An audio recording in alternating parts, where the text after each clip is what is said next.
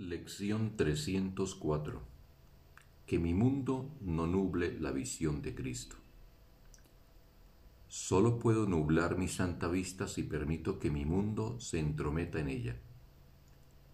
Y no puedo contemplar los santos panoramas que Cristo contempla a menos que utilice su visión.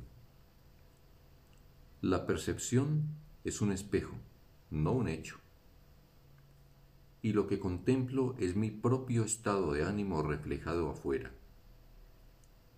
Quiero bendecir el mundo contemplándolo a través de los ojos de Cristo y veré las señales inequívocas de que todos mis pecados me han sido perdonados.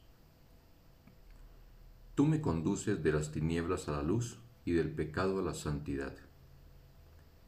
Déjame perdonar y así recibir la salvación del mundo.